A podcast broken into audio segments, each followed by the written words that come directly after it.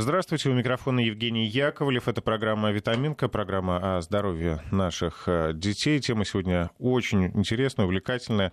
Э, это генетика. У нас в студии Мария Балашова, врач-генетик, кандидат медицинских наук, и Артем Елмуратов, э, сооснователь, директор по развитию компании «Генотек». Здравствуйте. Доброе утро. Доброе утро. А, я призываю наших слушателей подключаться к беседе. Присылайте ваши сообщения на WhatsApp или Viber 903 170 63 63 и телефон прямого эфира 232 15 59, код города 495. Чуть позже начнем принимать э, звонки. Ну а пока э, попробуем вникнуть э, в тему, что такое генетика, на каком состоянии она сейчас находится вообще в мировой науке, ну и в российской в частности. Мне, наверное, стоит начать как врачу-генетику. А, я а, расскажу, чем генетик занимается во врачебной практике. Мы в основном имеем дело с детьми с наследственными заболеваниями, иногда со взрослыми, у которых есть тоже наследственные заболевания. Очень сильно, ну, плотно мы сотрудничаем с акушерами, гинекологами и репродуктологами в репродуктивной медицине. То есть помогаем а, при процедуре ЭКО выбрать эмбрионы и при обследовании беременных, а, чтобы вовремя выявить какую-то врожденную наследственную патологию. Ну и кроме того, медицинская генетика занимается а, изучением наследственной предрасположенности. А, и очень важный еще э, компонент – это фармакогенетика, используется в клинической практике для подбора терапии индивидуально по генетическим, опять-таки, особенностям. А на стадии беременности э, можно что-то исправить? Исправить вообще никогда ничего нельзя пока что на данный момент развития.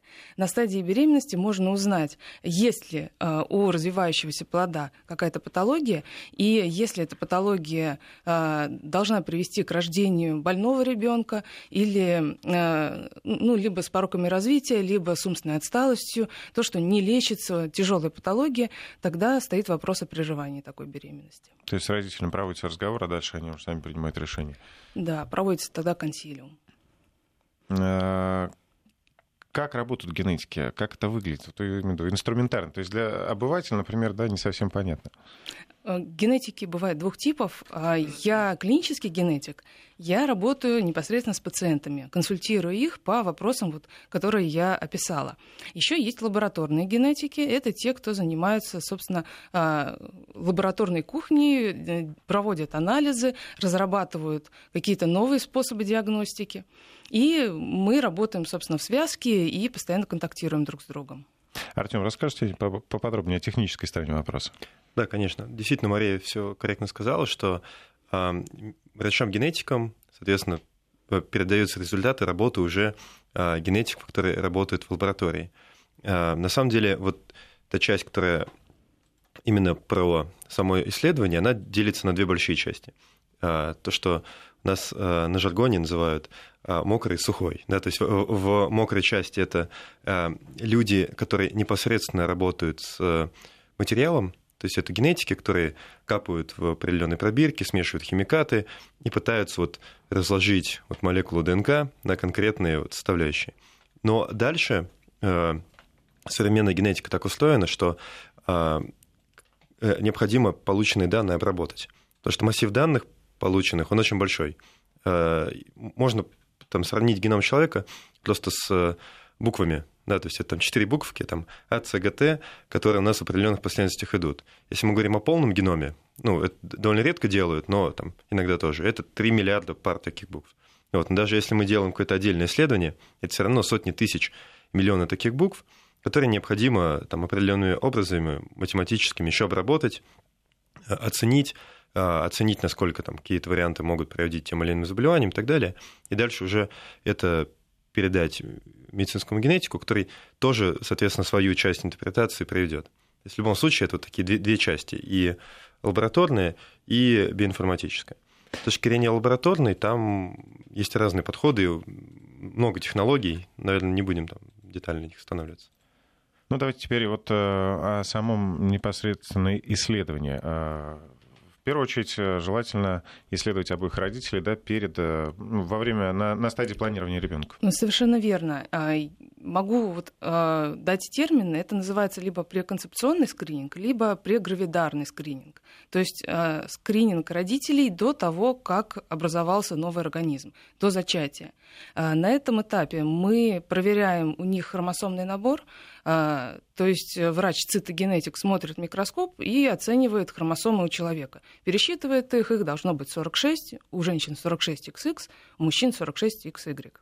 А, и второй компонент – это проверка на частые мутации. То есть а, проверка на хромосомы. Это а, как если у нас вот геном представить в виде многотомника, мы пересчитали количество книжек на полке. А проверка на частые мутации – это мы смотрим точечные опечатки в одной букве на конкретной странице. То есть это анализы, которые не заменяют друг друга, а дополняют. И а, при проверке на частые мутации мы можем а, обнаружить носительство скрытое заболеваний, которое а, редко встречается в виде больного ребенка, но часто в виде бессимптомного носительства.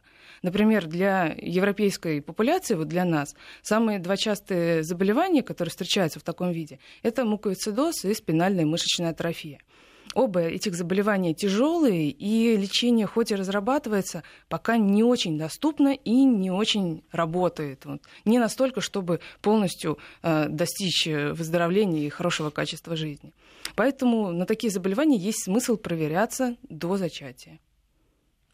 А какие еще наиболее вот распространенные заболевания, вот кроме этих двух? А, смотря какие Передаются генетически, да. Вот происходит из-за угу. вот этих нарушений. А, Тут э, врач-генетик э, на консультации всегда спрашивает, к какой национальности вы относитесь. Потому что каждая популяция, каждая националь... Э, нация имеет свои частые мутации.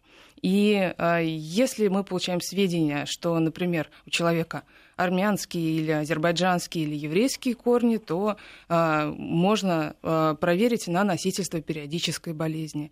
Если человек э, из э, Чувашии, то там есть свои частые заболевания. Не буду тогда терминами нагружать. То есть это зависит от конкретного человека и его происхождения. Ну вот э, наши слушатели задают такие вопросы, например, Передается ли от отца к сыну психопатия, неврастения, агрессия? Такие Нет, вещи. к сожалению.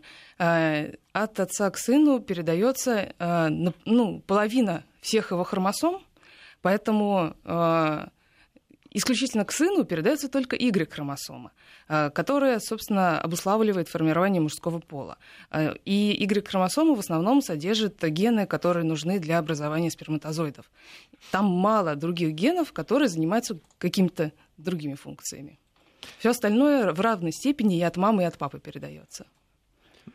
Ну да, вот я могу немножко дополнить. Действительно, вот вещи, связанные с э, психическими заболеваниями или вообще с целым психическими особенностями, они, с одной стороны, довольно часто имеют наследственную а, компоненту, но с другой стороны, они, как правило, очень-очень тяжелые. И это а, за исключением каких-то именно наследственных патологий, если мы говорим о остальных ситуациях, это комбинация большого количества факторов внутри генома. И вот мы довольно активно сотрудничаем именно с психиатрами, чтобы найти вот эти генетические причины различных а, особенностей именно российской популяции и особенностей как бы, лечения их. Вот. И, собственно, и то, что у нас, э, то, что мы видим на нашей практике и в мировой литературе, единственное, что сейчас понятно, что это очень-очень а, сложный коктейль из большого-большого количества взаимодействий, вот, ну, то, что можно назвать простым языком мутаций в геноме, на самом деле точек, да, там, генетических вариантов в геноме. И а, это точно не то, что а, от отца именно к сыну или от отца к там, к дочке. Вообще, да, скажем, от родителей, просто от обоих. Это, это может быть намного более сложно, да, то есть может у родителей никаких не быть э, там, проявлений, да, а потом у детей э, у одного может быть, а у другого не быть. Потому что это именно очень сложная такая, ну, математическая по факту комбинация. Я могу добавить, что здесь не только э, генетический фон играет роль, но и, конечно, факторы внешней среды. Почти все э, психические заболевания это многофакторная патология. И без э, воздействия обстоятельств внешней среды вряд ли заболевание может развиться только из-за генетики. Хотя, конечно, есть очень редкие формы, которые обусловлены только генетикой. А какие э, заболевания точно не э, передаются генетикой? А тут вот этот сложный философский вопрос. На самом деле почти все заболевания человека как-то, э, каким, э, каким-то образом связаны с работой генов, потому что гены кодируют все белки в организме, поэтому можно сказать, что даже а, инфекционные заболевания зависят от того, какие у нас гены. Даже травмы и ожоги, например, будут по-разному заживать в зависимости от э, наших вот, генетических предрасположенностей и возможностей. А вот если грубо делить, делить, тогда мы все заболевания делим на многофакторные. И э, э, в общей сложности генетические это либо э, виноват один ген, моногенный называется, либо виновата перестройка какая-то хромосом, хромосомные заболевания. Вот многофакторные – это все наиболее известные заболевания с которым человек сталкивается. Это ишемическая болезнь сердца, артериальная гипертензия, э, болезнь Паркинсона, болезнь Альцгеймера. Все это обуславливается и предрасположенностью, и воздействием факторов среды. То есть нельзя сказать, что там полностью нет генетического компонента. Просто действие факторов среды э, оказывает все-таки решающую роль на развитие таких заболеваний. Да, а да, я немножко даже дополню. Э, действительно, вопрос, он очень такой многослойный. Вот даже мы можем взять э, инфекционные заболевания. Инфекционные заболевания уж точно на вскидку так не должны зависеть от генетики человека, потому что они получаются за счет взаимодействия с какими-то микробами. Да, наверное, только устойчивость, да, ну, то есть именно иммунитет зависит, наверное, больше. Да, да, но вот действительно как раз э, возникает история, что люди, зависит от генетических особенностей, могут по-разному реагировать на те или иные соответственно, возбудители инфекций. Кто-то может э, легко заболеть, а для кого-то это там, действительно врожденный, грубо говоря, иммунитет очень сильный. А, Все-таки э, тут нашумела эта новость, да, и она, наверное, стала э, основой для нашей программы про китайского ученого, который первый заявил о том, что как сказать, не родил, конечно, объявил о рождении генетически модифицированных э, детей при его участии, при его научной работе. А, Все научное сообщество против. Что сейчас происходит? Какое отношение? Ну, здесь на самом деле нужно... Я бы советовал быть аккуратным в формулировках, что все научное сообщество против. Я бы сказал, что здесь довольно много людей против. Ну, я... про- против, я так понимаю, потому что не было одобрено, потому что это была какая-то некая самостоятельность э, такая. Да. Он взял на себя смелость, не, получив, не заручившись поддержкой, пошел на такой шаг. Да, но действительно осторожность очень большая, и мне кажется, что здесь есть два основных, две основные группы аргументов. А, ну, первый аргумент, они, наверное, не совсем научные, это больше вопросы а, которые относятся к вопросам каким-то идеологии, религиозным, там, этическим и так далее. А именно технический вопрос на самом деле а, довольно простой. Технология, которая используется для редактирования генома, она довольно точная, но и не идеальная. И а, по факту она ошибается. Э, это нормально для любой э, новой технологии. Э, в начале, там, буквально там, 4 года назад технология ошибалась довольно часто, то есть больше половины раз получалось некорректное да, соответственно, редактирование. Сейчас намного реже, но есть проблема, что если, допустим, а, берется конкретный геном, а, в, определенной, в определенном участке меняется какая-то буква, то периодически иногда, просто из-за особенностей опять технологии, может в другой части этого генома произойти а, мутация, которую не ожидали. И поэтому, соответственно, ученые довольно настороженно к этому относятся и скорее смущает, э, ну, многих да, там, специалистов, с кем я общаюсь, смущает, что резко было а, ну, резко были пропущены несколько стадий. Да, то есть обычно довольно активно проводятся доклинические исследования, потом, соответственно, обычно применяют новые технологии на людях, у которых есть очень жесткие медицинские показания, и которые, ну, если утрировать, очень грубо говоря, гарантированно умрут, если не попробуют эту экстремальную терапию. А то, что сделал китайский ученый, это все-таки не данный кейс. То есть там, а, как ни странно, есть была медицинская возможность а, родить вот этих а, девочек так, чтобы они не болели СПИДом. И это, кстати, активно используется. То есть от ВИЧ-инфицированного папы можно получить сперматозоиды и специальным образом их обработать, отмыв а, жидкость, в которой содержится частица вируса. И это вот как раз практикуется в экоклиниках. То так есть что это не будущее, это уже наше это, время. Да, это на практике. Отмывается вирус, и ну, очищенными сперматозоидами оплодотворяется яйцеклетка, соответственно, ребенок вируса не получает. Так что э, есть уже отработанный путь, который не, не нес рисков для здоровья этих девочек. Какие еще сейчас применяются вот такие уже действительно ну, ноу-хау да, в модификации? в редактировании генома э, на людях не применяются. Э, что касается вот э, самого актуального такого современного метода, это преимплантационная диагностика. То есть мы проводим анализ кусочков эмбрионов, которые получены при ЭКО. То есть пара идет на ЭКО, эмбрионы получают, растут в пробирке, и на пятый день развития у них отщипывают маленький кусочек, несколько клеток. В этом кусочке можно посмотреть и хромосомы их, набор, чтобы все было в правильном количестве. И если в семье есть наследственное заболевание, можно проверить эти эмбрионы на наследственное заболевание. Соответственно, переносится только тот эмбрион, который не заболеет, и семья не рискует э, прерыванием беременности и рождением больного ребенка. Но это пока, к сожалению, достаточно дорогостоящее и э, требует э, сложных лабораторных условий. То есть недоступно это каждому пока что. Мои коллеги вот работают над тем, чтобы такая услуга была доступна по а, ОМС или как высокотехнологичная помощь, но пока это вот на стадии только разработки. Обсуждение разработки. Да. Пока готовился к программе, э, очень много во многих статьях упоминаются проблемы генетически евреев в Ашкеназе. Э, что об этом пишут? Какая-то такая особенная болезнь, которая э, для... Вот э, я вам рассказывала как раз про национальные особенности, и эти особенности связаны с так называемым эффектом основателя. То есть когда-то давно исторически жил человек, э, у которого было много детей, например, три жены, и он э, распространил свою мутацию, которая была у него в виде носительства, по своим детям. А у каждого из нас на самом деле есть мутации в виде скрытого носительства, если проверить весь геном. Просто обычно это такие редкие заболевания, которые, э, что вероятность встретиться двум супругам с одним и тем же, очень маленькая. Поэтому в основном у нас, у наших супругов, разные мутации, и поэтому для детей нет риска.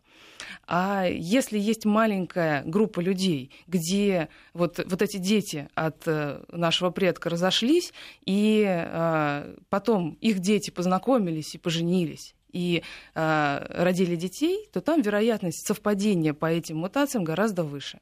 И э, чем больше изоляция вот, популяции, тем более распространены наследственные болезни, которые связаны с эффектом основателя. Это может быть остров в море, это может быть полуостров, а, который отделен там горами с одной стороны, или это могут быть э, социальные принципы, то есть люди одной национальности не женятся на людях из соседней национальности, соседней страны. И для э, еврейской популяции действительно э, есть свои частые заболевания. Например, на болезнь ТС-акса проводится даже государственный скрининг в Израиле. То есть настолько часто встречается, что есть смысл обследовать всех при вступлении в брак молодых людей. А заболевание плохое, оно не лечится и приводит к ранней смерти ребенка неизбежно. Поэтому вот э, для такого заболевания есть смысл проводить такое исследование. Uh-huh. Ну, на самом деле есть даже очень яркие успехи. Именно mm-hmm. болезнь Tay-Сакса, то, что делает община ашкенадских евреев. А, в Штатах по литературе а, скрининг на болезнь Tay-Сакса, который проводится в общинах, привел к тому, что частота этого заболевания с начала скрининга снизилась в 10 раз. То есть сейчас, то есть это было до этого относительно редким заболеванием. Это огромные показатели, да, можно сказать? Ну, с учетом того, что это, это заболевание, которое приводит к смерти ребенка там, до, допустим, 4-5 лет, ну, да. плюс-минус, э, очевидно, да, то есть количество вот, погибших э, в раннем возрасте детей уменьшилось 10 раз. Это, я думаю, там, замечательный показатель. А, что касается браков и так далее, национальностей и прочих особенностей, а, генетика, говорят, что ну, у некоторых раз, да, особенно сильный ген. И, например, там, если э, китайцы у китайцев пап всегда будут дети с раскосыми глазами и так далее. Действительно это так? Некоторые черты нашей внешности наследуются так, что одна черта может доминировать над другой при вот, браках межнациональных. Но это не вопрос медицинской генетики на самом деле. Мы не занимаемся прогнозом внешности, мы занимаемся лечением и выявлением наследственных заболеваний. Ну, то есть какая-то диагностика, да, если проблема есть, то... По поводу разреза глаз к нам ни разу еще не обращались. А какие э, бывают положительные мутации гена? Вот слово мутация это тоже большой философский вопрос. А, под... Изменения, как правильно сказать? Ну, изменения в геноме можно вот как, э, кор... как корректная этичный, корректный, да, да. формулировка или вариант генетический. А мутации мы обычно называем редкое и тяжелое такое злобное изменение, которое приводит к тяжелым последствиям для человека и для ребенка. А есть еще термин э, полиморфизм или полиморфный вариант, э, доброкачественный вариант. И таких полиморфизмов у нас у каждого очень-очень много. Это как раз то, что делает нас уникальными и отличными друг от друга.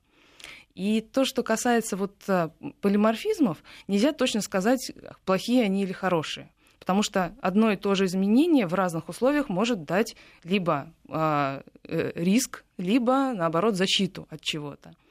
Например, вот у нас есть э, в популяции предрасположенность к тромбофилии, то есть к свертыванию крови повышенному. И э, сейчас нас это огорчает, потому что это повышает риск э, инфаркта миокарда, э, инсульта, тромбозов вен, например, ног, после там, где-то лет 50 обычно. Ну, то есть рано случается относительно, и э, действительно там риск э, существенно повышается. Но у наших предков это была положительная черта, потому что если ты ходишь на войну, где тебя могут не получаешь мечом, ранение, да, то ты с меньшей вероятностью умрешь от кровотечения. А если ты женщина и нужно родить 10 детей за свою жизнь или больше, то с меньшей вероятностью умрешь от кровотечения в родах.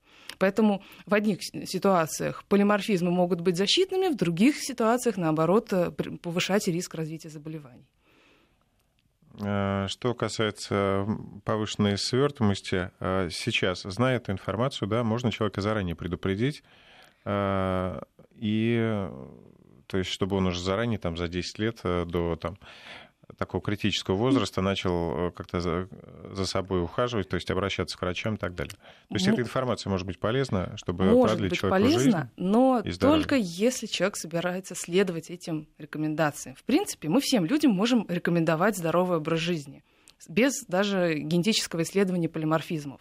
А, просто если есть вот э, существенные варианты в генах тромбозов, то тут еще э, речь идет о выборе например, для женщин э, средств контрацепции, потому что если у женщины есть и вариант наследственной тромбофилии, и она принимает оральные контрацептивы, риск увеличивается вот кратно. Если обычно без приема препаратов таких где-то в 10 раз, то с приемом уже 60-70 раз.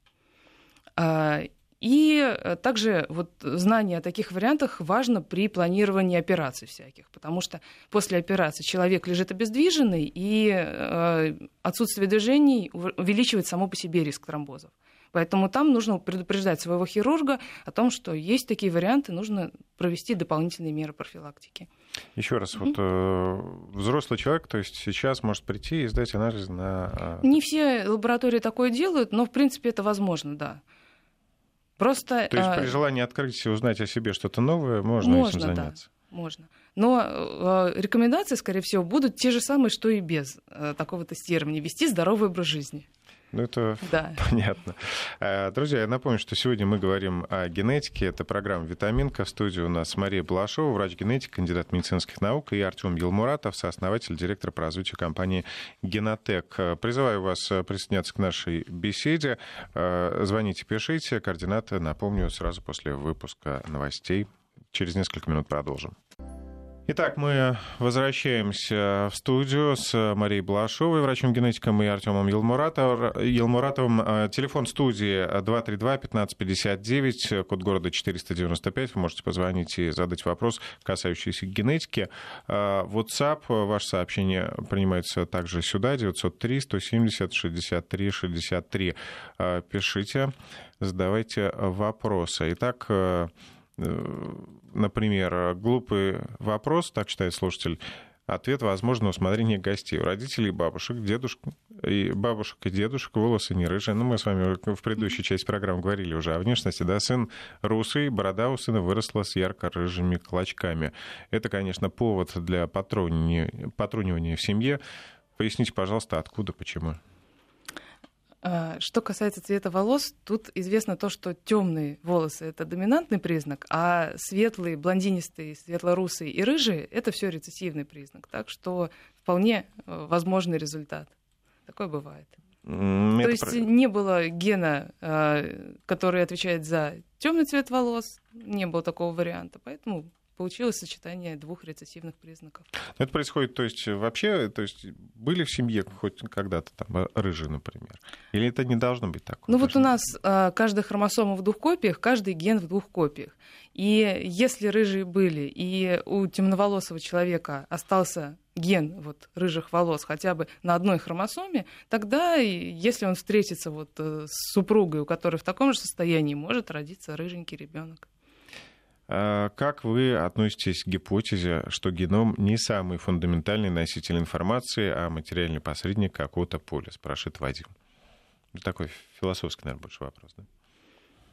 Ну, а, можно сказать, как сейчас ученые считают. Да? Сейчас ученые считают, что все-таки вот носитель наследственной информации это геном, ну, то есть молекула ДНК. Там еще есть молекула РНК, которые тоже играют определенную роль. Но вот что-то как бы под под, как бы, под, под геномом, да, пока еще не, ну, ни, ничего такого не, не найдено, и пока нет никаких зацепок. А, наверное, еди, единственное, что, а, ну, такое вот интересное есть, да, там, и что активно изучается, это то, что а, это, это то, что не только сам, как бы, сами буквы генома да, влияют, но влияют и как бы надстройки над геномом. Но это вполне понятные, на самом деле, такие биохимические истории, это называется эпигенетика. То есть, как бы, а, когда над, э, собственно, непосредственно над буквами как бы вот этого генома заложено у нас, есть определенные там, химические метки в разных наших тканях, и они э, как бы помогают регулировать работу тех или иных генов. Вот. И э, вот эта вещь такая, она как бы еще, еще, еще ее нужно там очень активно изучать, уже много что изучено. Вот, может быть, слушатель что-то об этом имеет в виду. Ну, возможно. Давайте э, примем звонок. Э, Сергей у нас на связи. Сергей, здравствуйте. Ваш вопрос. Э, здравствуйте. Э, в раннем возрасте у меня сын в шестимесячном возрасте переболел гнойным менингитом. Сейчас он страдает, ну, незначительно, но э, бывает эпилепсия. Разумеется, принимаем препараты, все это. Скажется ли это на его ребенка? Спасибо за вопрос вряд ли скажется, потому что э, факт перенесенного менингита достаточен для возникновения эпилепсии сам по себе. И нет повода думать, что там есть какая-то еще скрытая генетическая причина. И, скорее всего, такой причины нет, поэтому э, гены у вашего сына не поменяются ни от наличия эпилепсии, ни от приема препаратов, и э, риска для внуков, я думаю, не будет. А, самые опасные заболевания, с которыми в перспективе может справиться генетика? Ну или там уже что-то как-то сейчас дать какие-то рекомендации врачам? Трудно выбрать самое опасное заболевание. Среди э, редких генетических заболеваний много есть таких, которые не имеют лечения и приводят к тяжелым последствиям. Я, честно говоря, не знаю, как выбрать самое плохое из них. А, из тех, которые встречаются часто, вот сейчас актуальнее всего изучение спинальной мышечной атрофии, о которой я уже говорила. Э, и для этого заболевания сейчас разрабатывается много очень интересных современных препаратов, которые, к сожалению, пока ужасно дорогие. И можно надеяться, что со временем эта терапия станет более доступна. и какие, удастся А какие вот э, цели человечества ставят перед генетической наукой? К чему мы придем? Э, я думаю, что в плане медицинской генетики мы продолжим заниматься только тем, что угрожает здоровью. Мы ни в коем случае не перейдем на Улучшение, отбор, да? на отбор да, по внешним признакам, по эстетическим признакам потому что это не задача медицины, и э, это только дискредитирует науку. То есть человеческого тюнинга не будет, э, что все будут э, стройные, условно говоря, ну, мускулисты? Если это будет, то это не, будет не в рамках классической медицины. Ну, здесь действительно вопрос там очень тяжелый. Ну, а, а, один из вариантов а, того, как может развиваться, ну, точнее, мы, мы только можем прогнозировать, да, мы только можем оценивать. Можем посмотреть, например, на какой-нибудь э, на художественное произведение. Да, вот очень, яр... очень часто отсылают к фильму Гаттека да. 97 -го года. Вот, э, там как раз показано будущее, э, в котором технологии генетического скрининга и редактирования активно вошли, соответственно, в обиход. И там будущее такое, не очень радужное. Вот. А, но по факту, конечно, зависит от нас. И, с одной стороны, да, там задача медицины не является улучшение человека. С другой стороны, вот на мой субъективный взгляд, очень уже тяжело поставить четкую грань, где начинается улучшение, а где, а где медицина. Но даже э, тот же самый пример с китайским вот этим экспериментом. С одной стороны, медицина, так как попытка э, что, сделать то, чтобы не передалось какое-то заболевание. Ну, да? как вы сказали, да, справиться с проблемой. А с другой стороны, как будто бы улучшение, э, попытка сделать человека, который э, будет иметь защиту от какого-то определенного заболевания. То есть вот грань, ну, она местами, где-то она очевидна, а где-то она уже начинает стираться и да, вот про грани хочется еще добавить, что даже сейчас, вот, когда мы используем отбор эмбрионов, анализ эмбрионов э, при ЭКО, э, если заболевание такое, что э, у врача-генетика возникает вот сомнение в этичности отбора, то э, решение это передается в этический комитет специальный. То есть это не единоличное решение, это не только желание семьи. И этический комитет должен заключить, действительно ли это тяжелое, не лечится и приведет к страшным последствиям для ребенка, если он родится, или, может быть, это лечится и возможно обойтись без отбора эмбриона, или это приводит, например, только к косметическим дефектам без пороков органов, без ухудшения здоровья. А, следующий звонок. Э, Николай, здравствуйте. Ваш вопрос. Здравствуйте. Вот у меня такой вопрос. У меня в 54 году умерла мать от рака, так? Потом и у ее брата, ну, мой дядька, получается, у ее дочь, у его дочь умерла тоже от рака. Сейчас у племянницы грудь отрезали. И, а я вот что-то, ну, у меня 7 лет назад что-то там внутри вырезали. И ничего. А еще у другой моей, это, двоюродной сестры, она вот буквально прошлый год от рака умерла. А я вот что-то вырезали, у меня, наверное, будет или не будет, я не знаю, я хочу узнать.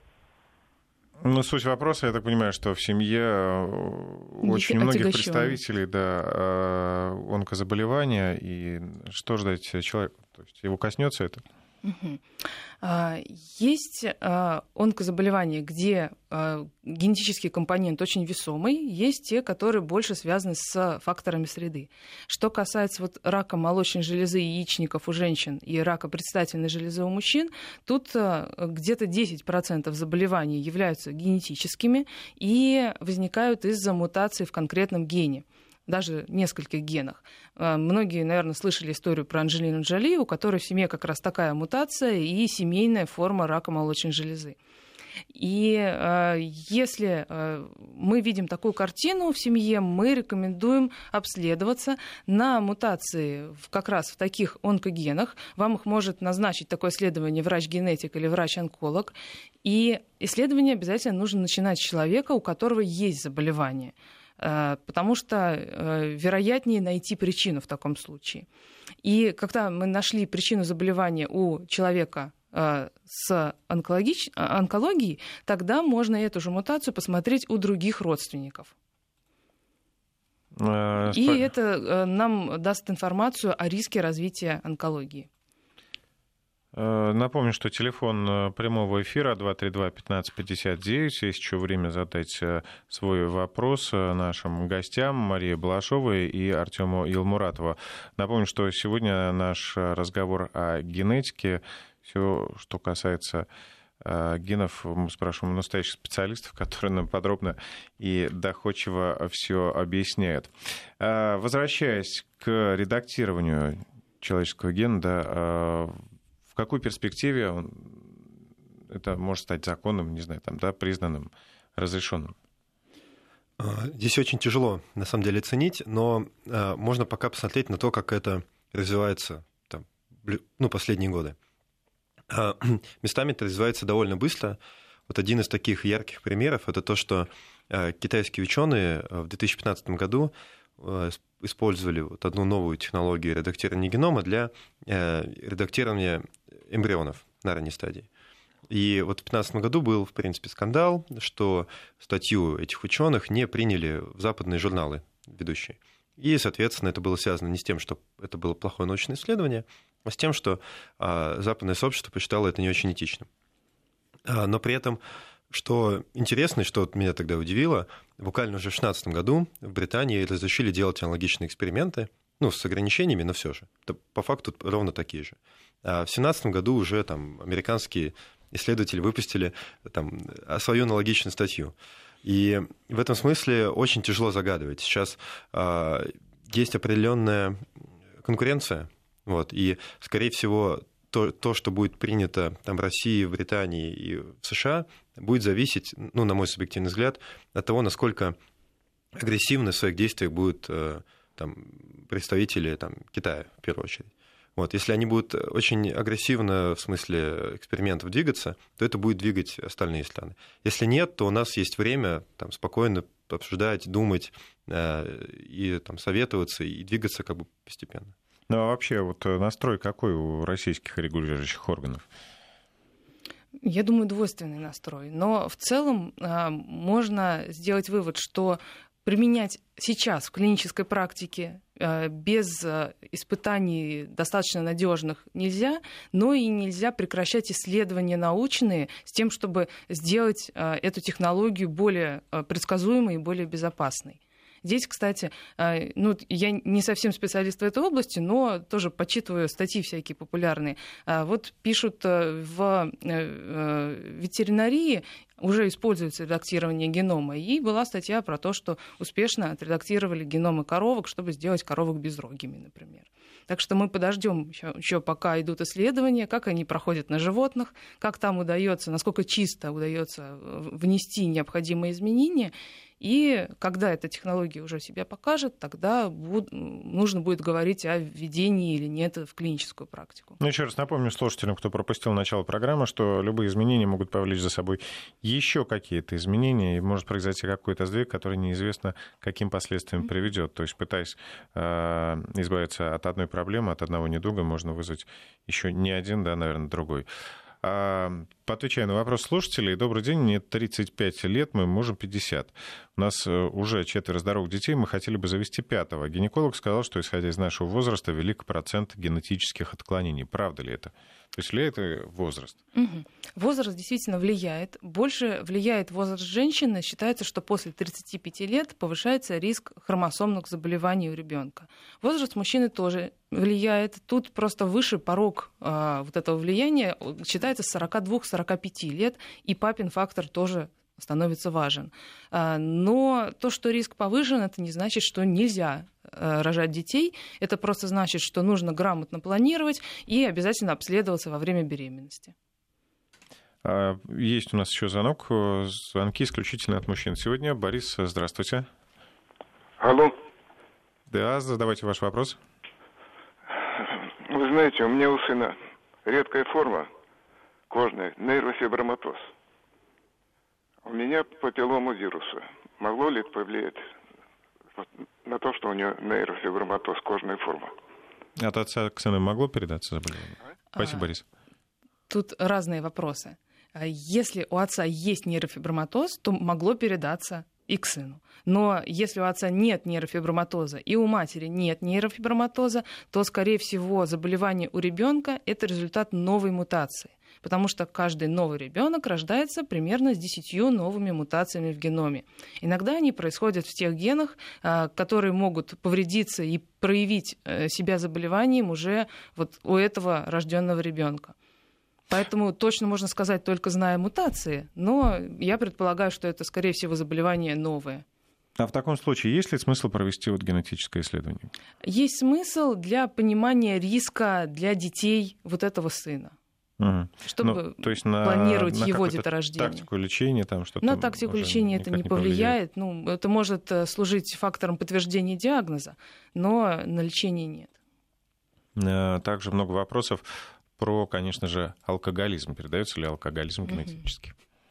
Ну, э, если отвечать коротко, то нет, генетически не передается. Если отвечать более развернуто, то а, это как раз типичный мультифакторный признак, который зависит и от а, вклада генетики, и от вклада внешней среды. Если мы говорим именно о генетике, то здесь есть а, два уровня, на котором, соответственно, склонность к алкоголизму проявляется. Первое – это то, насколько человек хорошо переваривает непосредственно алкоголь, ну, то есть там есть два химических процесса. То есть сначала алкоголь переводится в токсин, собственно, который нам и вреден, ацельдегид. А дальше другими ферментами это переводится уже в безопасные нам вещества.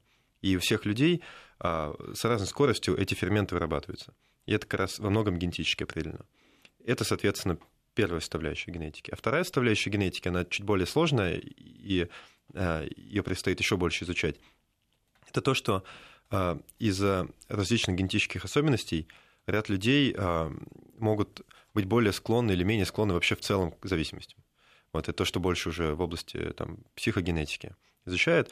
И бывают, соответственно, там довольно плохие комбинации, когда человек а, хорошо переваривает алкоголь, у него нет похмелья, если он еще и с точки зрения там, особенностей там, работы мозга рецепторов склонен, то, соответственно, а, вот он именно максимально склонен, да, получается, к алкоголизму, но это не является как бы приговором, диагнозом, потому что должны все-таки сложиться какие-то социальные факторы среды.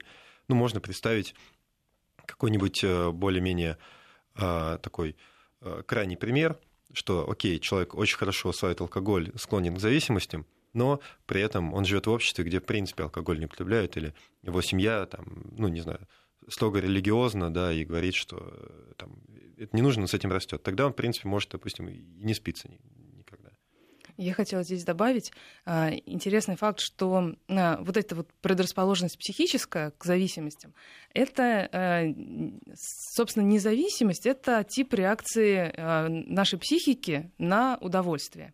И э, человек, у которого есть, вот, грубо говоря, склонность к зависимостям, он получает больше удовольствия от любого стимула. И если этот стимул э, не вредный, не связан с наркотическими веществами, то такая предрасположенность может иметь и позитивный эффект, опять-таки. Например, такая же, так, такие же генотипы, как у алкоголиков, найдены у олимпийских чемпионов. То есть они попали, от спорта. Да, они попали в хорошую среду, они получают больше удовольствия от победы над соперником, больше удовольствия от достижений, и, соответственно, у них больше мотивации соревноваться дальше. И э, если обстоятельства вокруг сложились именно так, то это становится позитивным фактором, а не негативным. Ну хорошо, а если человек попал в зависимость от сладкого, тоже будет. Э, ну, это я не могу же, прокомментировать. Да, ну, возможно, тут по психическим особенностям тоже есть больше удовольствия вот от этого. Но здесь еще факторы, которые связаны с обменом э, сахаров в организме, э, чувствительность к сладкому, потому что рецепторы на языке это тоже э, белки, которые кодируются генами, и тоже они бывают разные у разных людей. Много а... есть. Звонок от Яны Владимировны. Яна, mm-hmm. здравствуйте. Алло.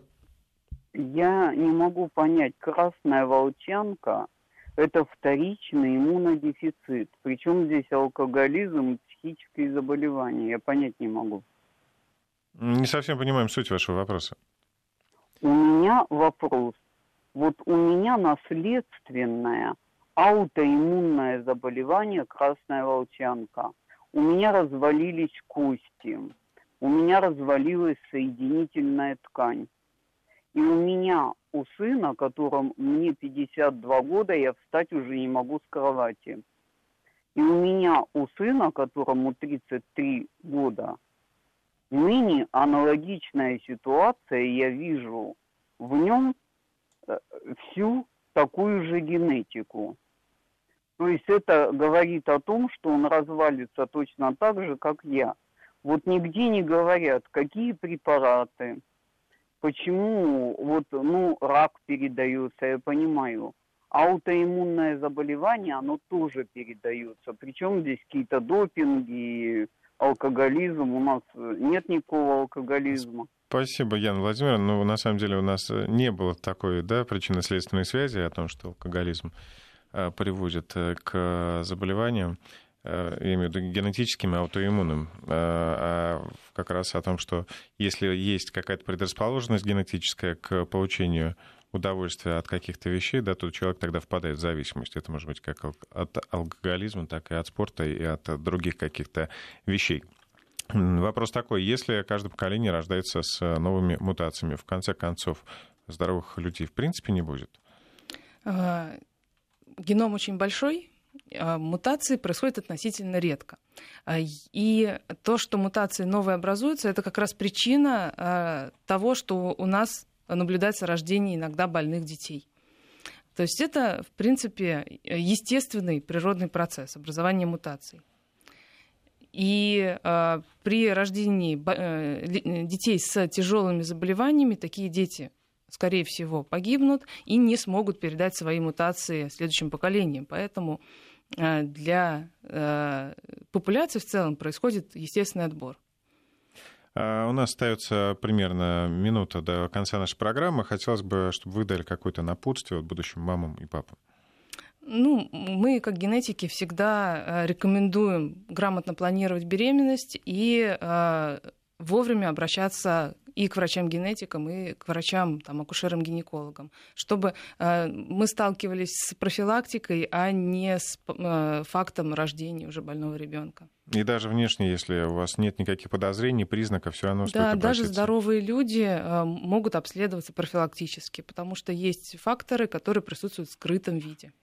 Ну, да, я бы на самом деле дополнил, может быть, очевидную вещь, но очень важную планирование семьи должно там, проходить, грубо говоря, до зачатия. То есть очень часто планирование семьи, э, ну и в России, во многих странах уже начинается там, собственно, когда уже идет срок беременности.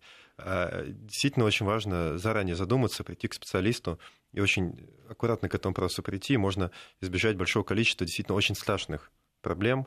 И ну, это выгодное вложение времени, скажем так. То есть нас могут обвинить в том, что мы от романтики к прагматике да, уходим, но это на самом деле лучше для ваших же детей. Спасибо. У нас в студии сегодня были Мария Балашова, врач-генетик, кандидат медицинских наук, и Артем Елмуратов, сооснователь, директор по развитию компании Генотек. Говорили о генетике. Спасибо всем, кто звонил и писал. Надеемся, что немножко мы смогли разобраться в этом вопросе. Пусть ваши дети будут здоровы и счастливы.